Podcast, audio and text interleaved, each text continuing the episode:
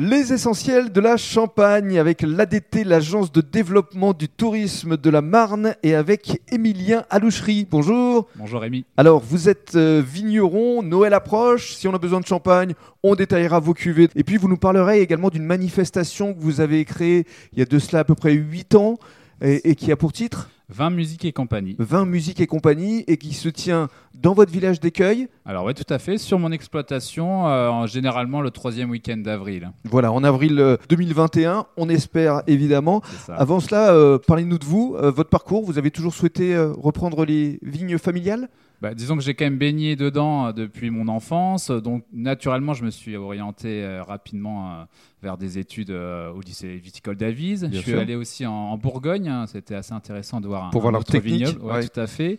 Et puis aussi, avant de revenir vraiment m'installer, je suis allé faire des stages en Nouvelle-Zélande, en, en Afrique du Sud. Ah oui pour apprendre l'anglais notamment, et puis aussi ouais, m'ouvrir euh, un peu aux techniques, euh, notamment de vin rouge en Afrique du Sud et du vin blanc en, en Nouvelle-Zélande.